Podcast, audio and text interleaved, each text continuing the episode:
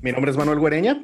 Y mi nombre es Carlos Jardón. Bienvenidos a nuestro podcast que se llama Más Dios dice.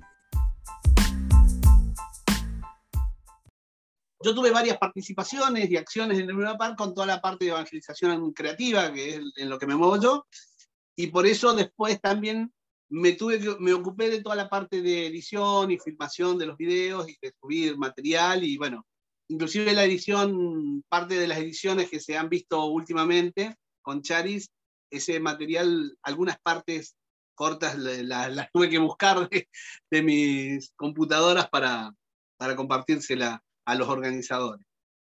Se hace creces en el Luna Park, 6.000 personas más o menos, evangélicos y católicos, traen a Marcos Witt, traen a Rainiero Cantalamesa, creo que viene Giovanni Trentino, de Roma, no sé si lo conoces. Eh, sí, sí, sí, lo hemos visto con el Papa. Claro, sí, el Papa tuvo sus aventuras ahí. Y en ese encuentro es donde sucede el momento que lo llaman al cardenal Bergoglio para que, para que dé una disertación, sube y le imponen las manos. Pero a él le imponen las manos le sacan una foto de una revista muy, eh, digamos, derechosa en la iglesia argentina, le sacan una foto a él del lado en donde estaban todos los pentecostales orando. Pero ahí estaban los pentecostales y estaba también Reiniero Cantalamesa orando. No aparece Reiniero en esa foto. Y el padre Alberto estaba por ahí también y estaba el padre Alberto. En la foto no aparece. Entonces, recortan esta foto y la suben en un periódico y dicen, la sede, eh, la sede del primado en Argentina eh, está vacante. Decía, la catedral está vacante. wow. El, cardenal de Roblio se hizo protestante. Wow. Eh, desde entonces lo acusaban así como que su sede estaba. El bancantismo empezó allá. Entonces, ¿no? O sea, no se preocupe, no tiene ningún problema. O sea, eso ya lo había escuchado él. Bien. El diablo no es creativo. Usa siempre la misma mentira. Eso, eso. En el Grecia pasaron cosas muy buenas, por ejemplo, que él empiece a relacionarse eh, personalmente con líderes pentecostales de distintas partes del mundo. Ahí en ese tiempo viene Mateo Calisi, que es el encargado de lo que sería la parte de relación con el ecumenismo y fan de, Mateo de, las comunidades de alianza, ¿sí? Eh, ahí empieza a relacionarse también, eh, bueno, lo visita Marcos Witt, bueno, toda una relación de contactos que es lo que hoy día el Papa Francisco eh, institucionalizó en, toda la parte de ecumenismo eh, con Charis y demás. Sí, o sea, no era que inventó todo lo que hay ahora, ya se venía dando. Yo, en un momento dado, a mí me toca armar un video eh, sobre esto que sucedía acá en Argentina, y a mí me prohíben pasarlo en un encuentro, no voy a decir dónde, un encuentro muy grande católico, me dicen, no lo pases, ¿eh? no era un encuentro en Buenos Aires, era un encuentro eh, latinoamericano, me dice, no lo pases, Buenos Aires se está protestantizando, me dicen.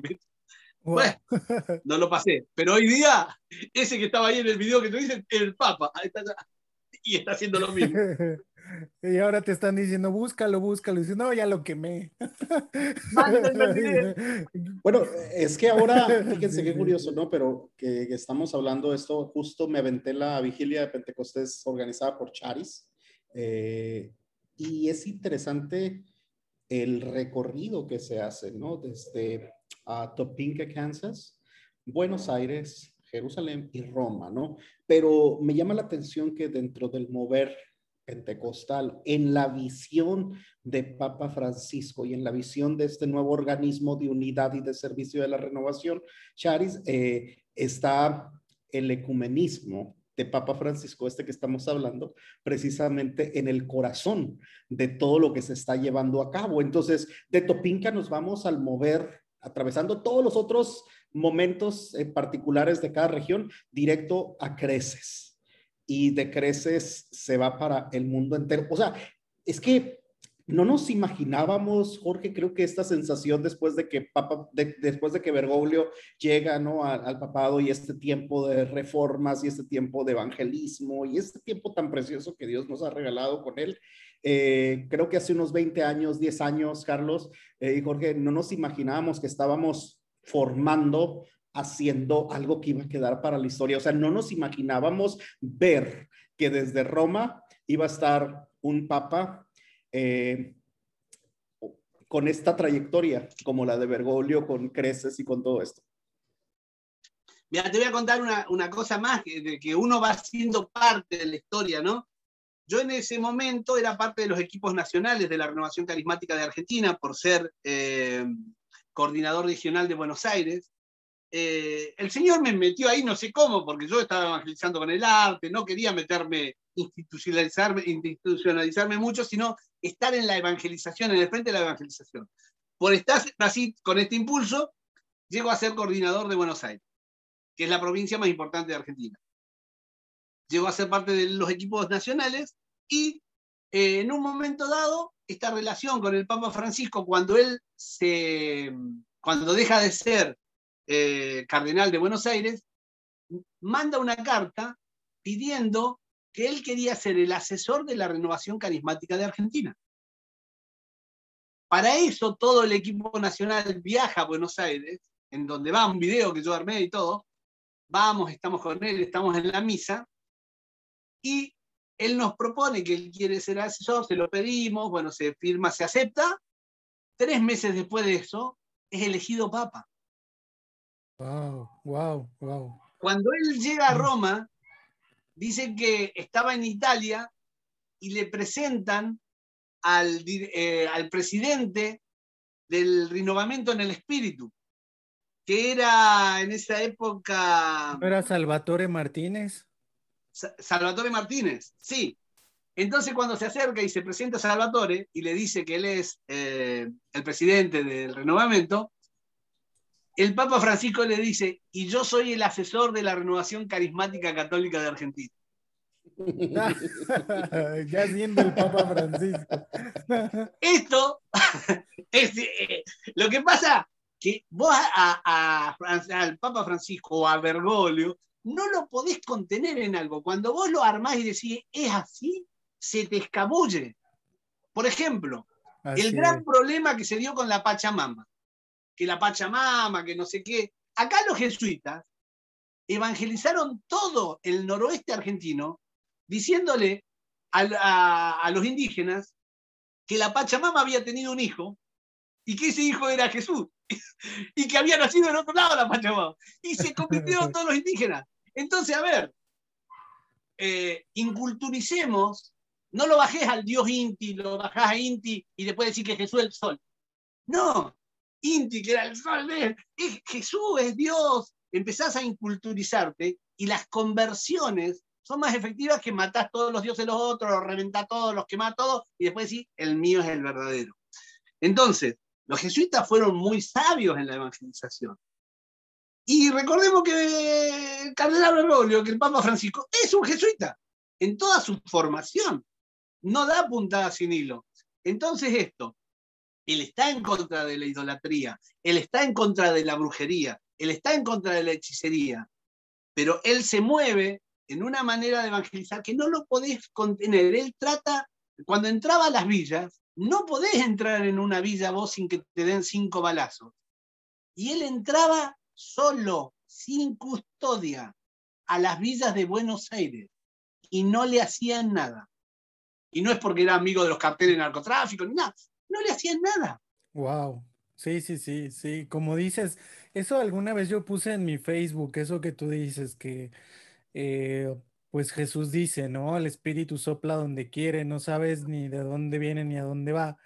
Y alguna vez yo puse eso como defendiendo al Papa Francisco. Bueno, ya sé que no necesita de que lo defiendan y eso, pero yo ponía un poco eso en mi Facebook, que que es que Él es así, Él es un hombre del Espíritu y por lo mismo no puede saber exactamente hacia dónde lo está guiando en el, el, espíritu si tú tienes tus mismos esquemas de siempre, ¿no? O sea, si, si tú tienes tus esquemas muy casados, ya sea que seas de derecha o de izquierda o de lo que haya en la iglesia, que pues también el Papa ya dijo que eso no existe en la iglesia y que cero ideologías, pero justo por eso lo dice, porque no puedes encasillar al Espíritu Santo, no puedes quedarte con lo mismo y esto va también para los hermanos de la renovación que nos estén escuchando, ¿no? No se puede encasillar al espíritu en las mismas formas de hace 30 años, en los mismos eh, eh, modelos, ¿no? De hace 30, 40 años. Y fíjense, ahorita quiero añadir un poquito de lo mío, que tiene que ver con creces, con el padre canta la mesa. Hace unos, ¿qué será? 15 años quizá, el padre canta la mesa vino a México. Eh, y, la renovación carismática aprovechó y lo invitó a un, organizó por ahí un encuentro de líderes, no, no era parte del calendario, pero bueno, aprovechando que estaba el padre Canta la Mesa, pues dijo, vamos a armar un congreso ahí, va a estar el padre Canta la Mesa. Obviamente estaba yo en una parroquia trabajando con un sacerdote, teníamos una comunidad carismática ahí, él era como el asesor, y le dijimos, oiga padre, vamos a ver al padre Canta la Mesa, y, y el padre dijo, bueno, vamos, este, yo pongo la camioneta y como también era fan, dijo, yo pongo la camioneta, ustedes manejan y vámonos como 10 locos ahí, ¿no? Iba mi esposa, unos amigos eh, y fuimos solo para escuchar predicar al padre Canta la Mesa. Por cierto, nosotros éramos los únicos católicos carismáticos en México que nos habíamos atrevido a implementar el método de evangelización alfa en México. Entonces, no había más comunidades católicas haciendo alfa que nosotros y unas comunidades protestantes. Entonces, también teníamos pues nuestros problemillas ahí de que pensaban que éramos protestantes por usar alfa.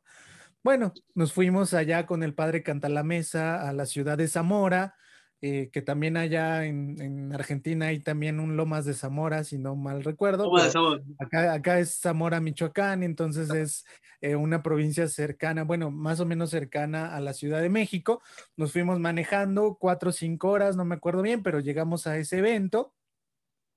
Y en la primera predicación del Padre Cantalamesa, donde estaba hablando del Espíritu Santo y estaba hablando de que el Espíritu Santo nos, nos animaba a dos cosas, a evangelizar y a unirnos con otros cristianos, dice el Padre Cantalamesa. Y hay un método que se llama alfa que une las dos cosas, la pasión por la evangelización y por la unidad de los cristianos.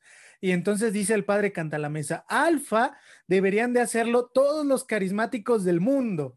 Y entonces dice el padre Cantalamesa, levanten la mano quienes de aquí ya han hecho alfa. Y entonces había quizá dos mil personas y solamente como seis levantamos la mano ¿no? Obviamente no, nos perdimos, nadie nos volteó a ver porque éramos solo seis, y así, padre, nosotros, el padre desde la plataforma no, no nos vio, pero, pero bueno, se enojó, se molestó y dijo, ¿por qué no han conocido Alfa? Tendrían que haberlo hecho ya hace años, que la renovación conozca Alfa. Entonces ya después tuvimos que irlo a buscar, después dijimos, bueno, ya vemos aquí seis, padre, que hacemos Alfa, y ya él le dio mucha risa, pero dijo, pero, pero hizo esto, ¿no? Entonces... Em, bueno, quería añadir eso nada más como para decir cómo este ecumenismo, tal como lo practica, por ejemplo, Alfa, es el ecumenismo del Papa Francisco. Es un ecumenismo que describe el cardenal Casper como ecumenismo espiritual.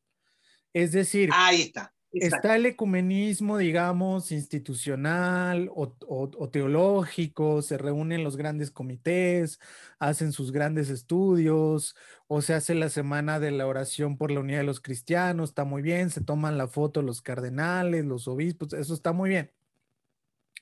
Pero este otro ecumenismo del Papa Francisco es un ecumenismo que busca la presencia del Espíritu Santo unido a mi hermano, de otra iglesia o de otra, porque el Espíritu Santo es el que nos une a fin de cuentas. Entonces, ok, en el papel está bien, podemos decir, el Espíritu Santo produce la unidad, pero el siguiente paso es atreverme yo a tomar de la mano a un evangélico y los dos juntos decir, ven Espíritu Santo que ese es el paso que ha dado el Papa Francisco, porque, ok, nuestros papas anteriores a los que queremos mucho, pues sí se movían en este tema, también eran muy ecuménicos, se movían en este tema y les encantaba también, pero era más este ecumenismo institucional, teológico, ¿no?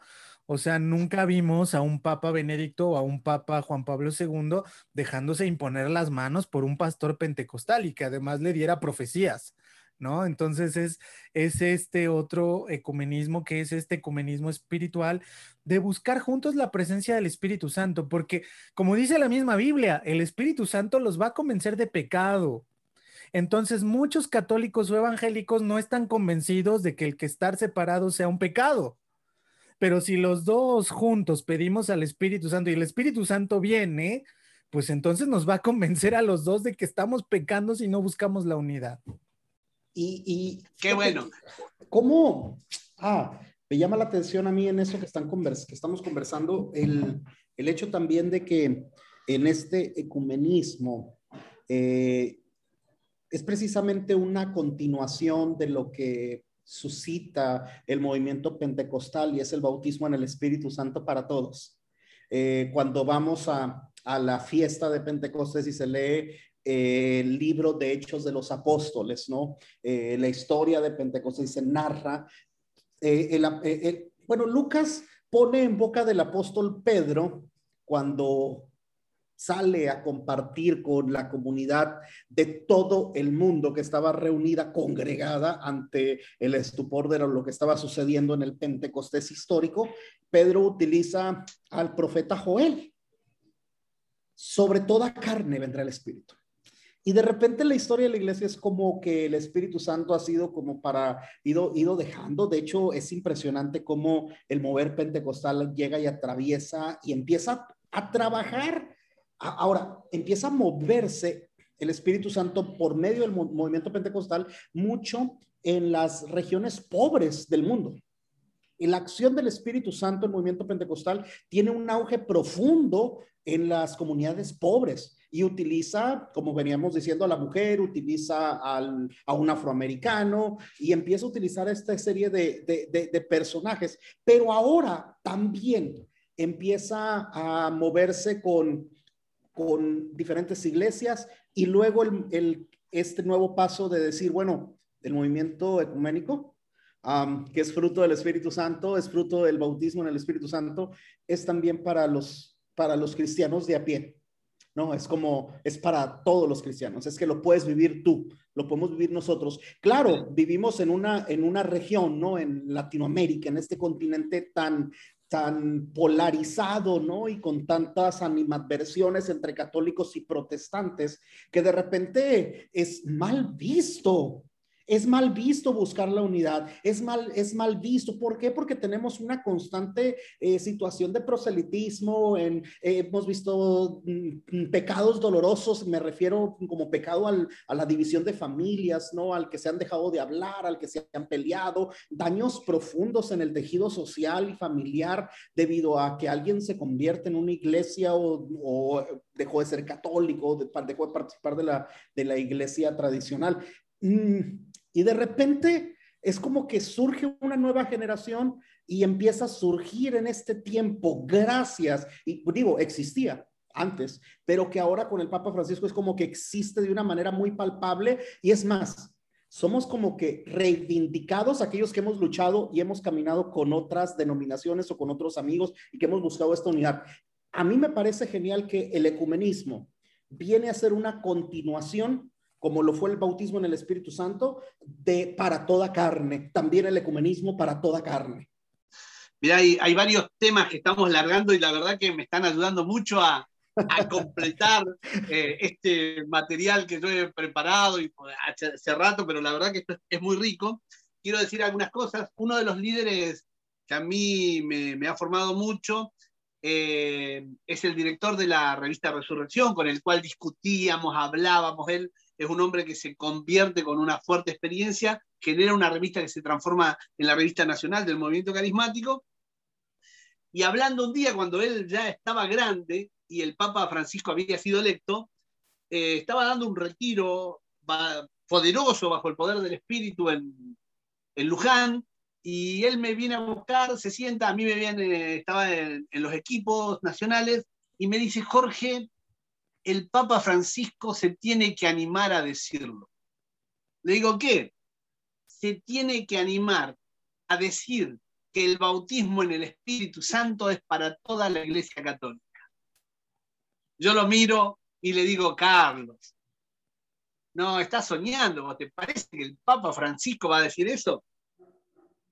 Mi amigo fallece y unos meses después el Papa Francisco dice, renovación carismática lleva el bautismo en el Espíritu Santo a toda la Iglesia Católica. Wow.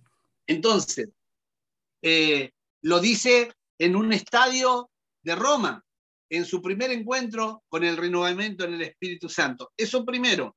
Lo segundo, nosotros estamos hablando de ecumenismo y nos sorprendemos como algo nuevo, pero tenemos que saber que el cardenal Suenens ya lo había dicho en el principio, la renovación carismática será ecuménica o no será renovación. Mirá qué visión este hombre, ya lo había dicho. Pero ¿qué pasó? Nosotros con el ánimo de acomodarnos a nuestras estructuras católicas, de ser aceptados, de, de que nos dejen un lugarcito, cortamos una parte de la experiencia. No es casualidad que cuando se cuenta la historia del nacimiento de la renovación carismática en Pittsburgh, se cuenta muy bajito que las que vinieron a dar la charla sobre el bautismo en el Espíritu Santo en Pittsburgh fueron hermanas pentecostales evangélicas. No lo cuentan, lo tenés que deducir, lo tenés que ver, más o menos, pero es muy posible que esas hermanas hayan sido eh, Elena Dosh, puede ser, que era la que tenía el grupo de oración. ¿sí? Florencia, ¿no? Florencia eh, Dosh. Ah, Florencia Dosh, Florencia Dosh. Eh, es muy posible que sea ella, habla de dos mujeres. Yo no lo encontré quiénes son, pero sí sé que esto se ocultó. Entonces, como que te decían, no, no, en realidad todo no, no eh, había bajado así, no. La realidad es que los primeros profesores recibieron bautismo en espíritu por oración de hermanos evangélicos, que se dice que no les impusieron las manos, que estuvieron en un grupo de oración pentecostal, que después vinieron y hicieron el retiro, pero estas realidades solamente nos dicen una cosa, Jesucristo es la verdad. Y la verdad no se debe ocultar nunca. Si Él lo hizo así, es porque su plan era de esta manera y porque su objetivo es, eh, fíjate, eh, yo, me, yo he estado orando con pentecostales, me llegaron y me mandaban, mandaban a sus hijos a nuestros encuentros carismáticos. O sea, eh, me doy cuenta que cuando nos movemos en el Espíritu Santo, ya dejan de importar algunas cosas que las veíamos tan, tan importantes. Porque yo soy un católico, mira, yo, mi amigo, un amigo pentecostal me llevaba a sus encuentros a comer con pastores, eh, comíamos y hablábamos de las cosas del Espíritu, de las manifestaciones de Dios. Eran pastores de distintas denominaciones. Y la verdad que nos abrazábamos, cantábamos los coros y demás. Y me preguntan en un momento, ¿y hermano, usted qué es? ¿Hermano libre? ¿Nazareno? ¿Bautista? ¿De Asamblea de Dios? La cuestión es que digo, soy católico. ¡Ay! Cuando dije eso, que se le salían los ojos para afuera. ¿Qué le pasó a este católico? Está loco. ¿Qué le pasó a la iglesia católica que nosotros conocíamos? Estábamos entre todos y viene un hijo y me dice, mi hijo tiene un gran problema en la columna y que no podía entrar a jugar al fútbol.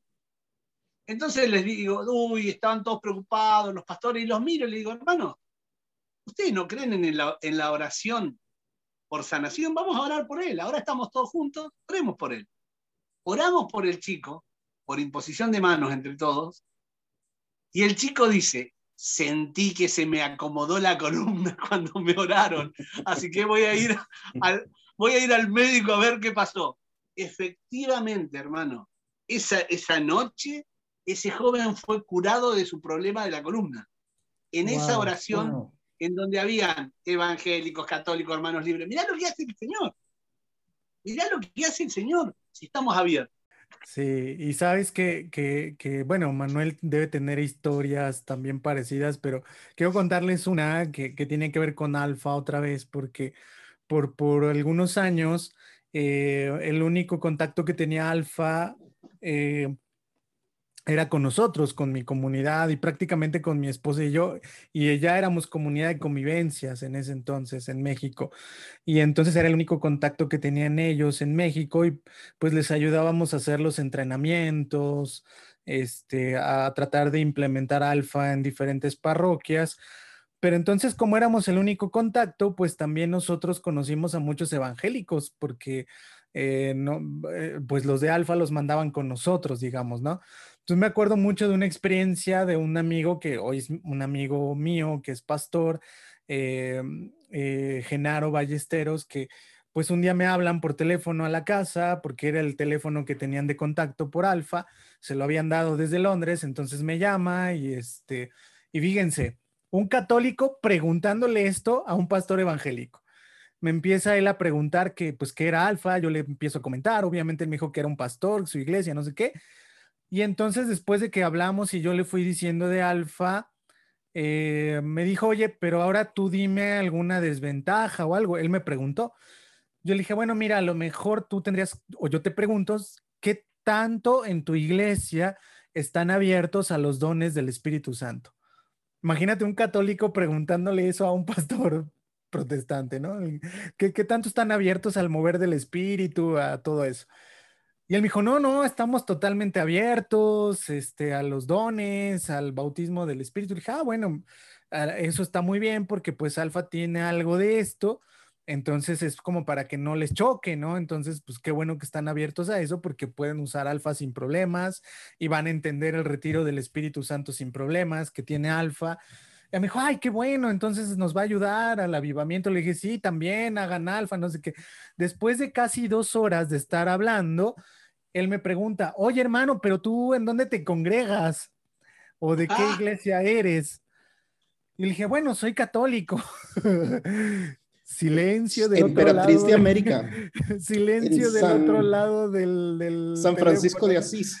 Sí, sí, sí. Le digo, no, pues soy católico y así silencio sepulcral. Y entonces yo dije, ups, no sé si me había colgado, ¿qué pasó? Después de unos 20 segundos, me dice, bueno, gloria a Dios. dice, ¿y tú eres el que va a venir a entrenar a mi gente, a mi iglesia para hacer alfa? Le dije, pues soy el único disponible en México. Si, si quieres, pues, pues sí, ¿no? Y él se quedó pensando y me dice, bueno, pues gloria a Dios, voy a tener que hablar con mi congregación. Le dije, pues, pues está bien, ¿no? Y ella al siguiente día me llama y me dice, no, están muy contentos, ven por favor a darnos el entrenamiento para Alfa y lo que sea. Y ya llegué yo a, a su iglesia, a su pequeña iglesia, ya les hablé de Alfa, les, les, pero él por precaución no le había dicho a su equipo de líderes que yo era católico. O sea, él como para, no sabía cómo iban a reaccionar y todo eso. Entonces, este, pues yo les hablé sin problema, más o menos les expliqué lo mismo que le había explicado a él, y al final, uno de ellos me pregunta, la pregunta incómoda, ¿no? Oye, hermano, pero ¿tú dónde, te congregas? ¿tú dónde te congregas?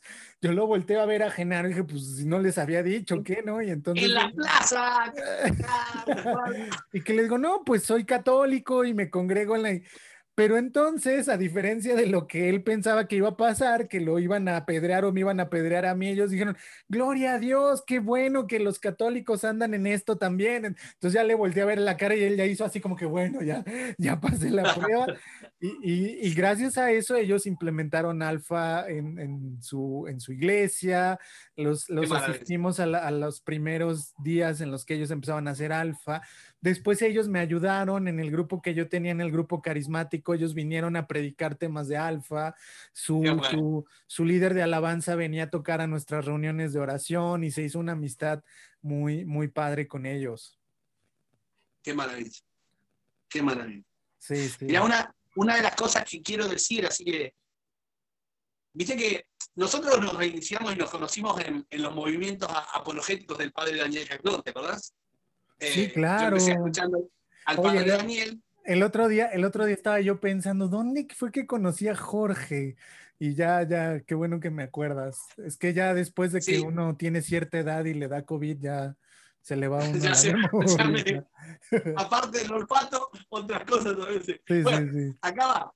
Eh, o sea, es que, bueno, hay muchos movimientos apologéticos hoy que se preguntan si nosotros los carismáticos somos unos herejes metidos adentro de la Iglesia Católica que queremos protestantizar a la Iglesia. La realidad es esta. Yo como católico soy totalmente católico. Y cuando estoy con mis hermanos pentecostales, evangélicos, hermanos libres, les digo lo mismo. Es más, hay encuentros que nos llevamos tan bien, que nos reímos, me preguntan una cantidad de temas bíblicos y demás, que una vez estaba con todos riéndome, orando y demás, que le digo, muchachos, me siento tan bien con ustedes que lo único que me falta es sacar la imagen de la Virgen de Luján y meterla acá en el medio de todos nosotros. Nos reíamos, porque una vez que nos conocemos, nos amamos y comprendemos que hemos tenido un encuentro personal con Cristo vivo en donde estamos, se termina el problema. Se termina el problema. Y el gran inconveniente de, algunos que hacen apologética es que se olvidan que muchas personas han tenido un encuentro personal con Jesús y con el Espíritu Santo en iglesias evangélicas. Y eso no lo podemos desconocer. Pero sobre todo, ¿qué, importante es eso de que ah, hay un primer paso, ¿no? Y es el paso de poder eh, reconocer con el otro en qué estamos de acuerdo, en qué creemos, qué nos hace cristianos. O sea, si partimos desde la, desde la experiencia cristiana y desde la fe, eh, decíamos en un episodio anterior del credo de los apóstoles, vamos a poder lograr ampliar nuestra familia, ¿no? La familia cristiana. Cuando podamos reconocer al otro como otro Cristo, como un hermano mío, como una hermana mía, ¿no? Y que somos familia y formamos parte del cuerpo místico de Jesús Claro, ahí empieza la cosa a cambiar un poco porque empezamos a, romper estas barreras, estos esquemas, ¿no? Que decía ya un contemporáneo tuyo, ¿no? Un Facundo Cabral, que las, que las, las, las fronteras son para, son, son, son para, no, no son para la religión, no es para esto. Eh, y, me llama la atención de que a veces nosotros sí queremos enfatizar demasiado a las divisiones, lo, lo, que nos diferencia cuando el camino debería ser el otro precisamente. Y bueno, ya, una vez una persona ha tenido un encuentro con Jesús en cualquier sitio, porque Jesús puedes encontrarlo en cualquier, en cualquier lugar.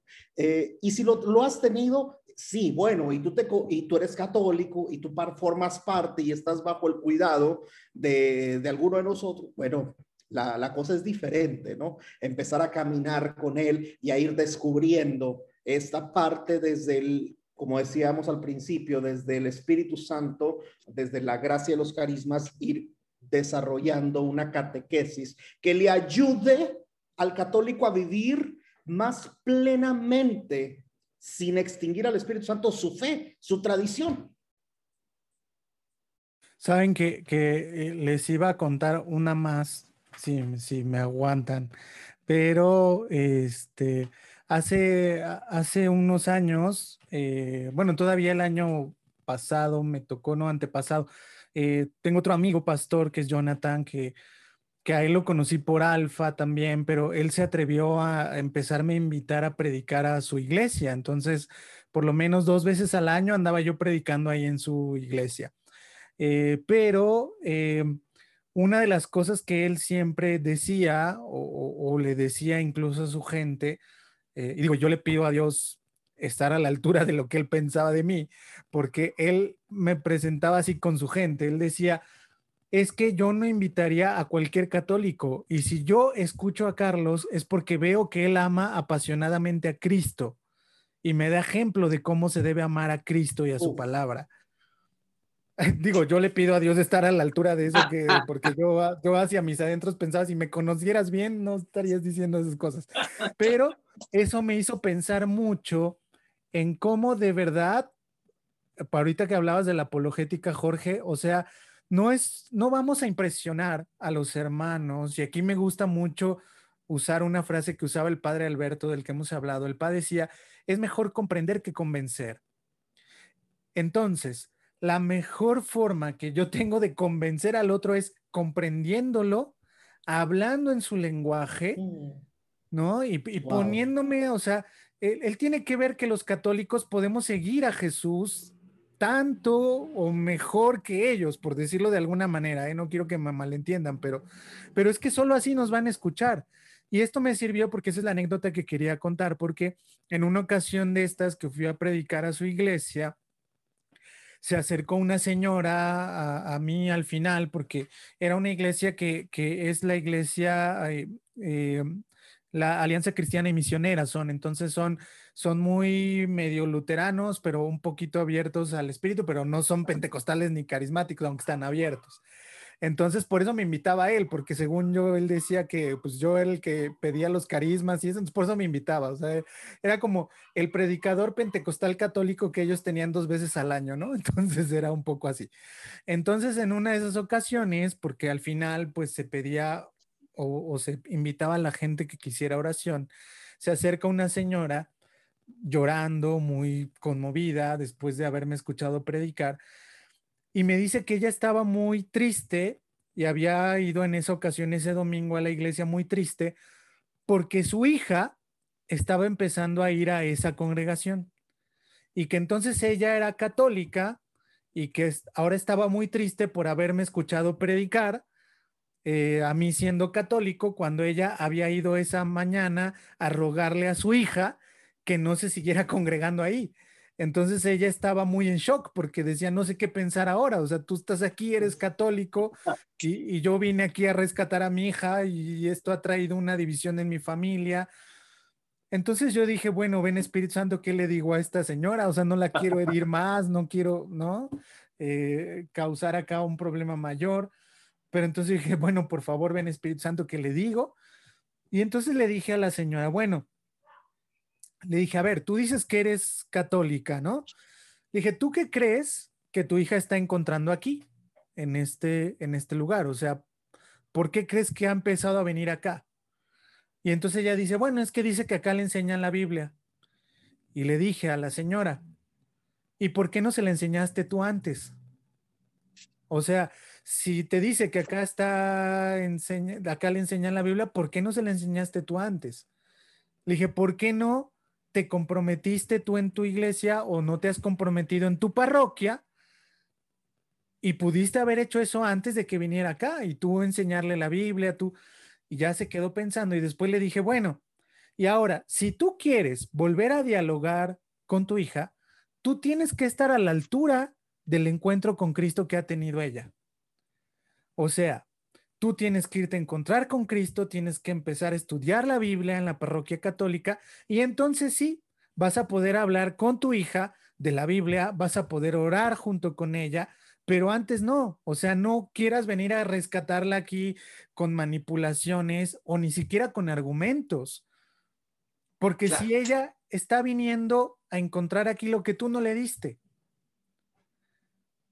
entonces prácticamente le dije, así que váyase, confiésese, busque un estudio de la Biblia en la parroquia y ya después hable con la hija. No sé si hice bien y no sé si vaya a escuchar esto, este podcast o, el pastor Jonathan y ya no vuelvo a invitar, pero, pero más o menos es lo que le dije, ¿no? ¿Cómo ven? ¿Hice bien o hice mal? Bien, bien me parece bárbaro. Mirá, una de las cosas que, que a mí me sirvió esto de, de usar el cerebro y pedirle al Espíritu Santo que nos ilumine, es que hace ocho años empecé a trabajar eh, en las cárceles con eh, arte. Cinco horas con, con los presos. Y la verdad que todos estos años fue una capacitación para poder eh, dialogar con ellos, y abrirme a la manifestación sobrenatural de Cristo eh, para que se mueva en sus celdas. Vi en este tiempo manifestarse el poder del Espíritu Santo con tanta gloria, con tanto poder. El Señor me dijo una vez, cada vez que se vayan, dale la mano y decirle, esta noche invita a Jesucristo a tu celda. Yo digo, no, Señor, ¿cómo voy a hacer eso? Es una locura, me van a matar. Son asesinos, violadores, narcotraficantes, sicarios, de todo, la, peor gente. Es la cárcel de máxima seguridad de, acá de Buenos Aires.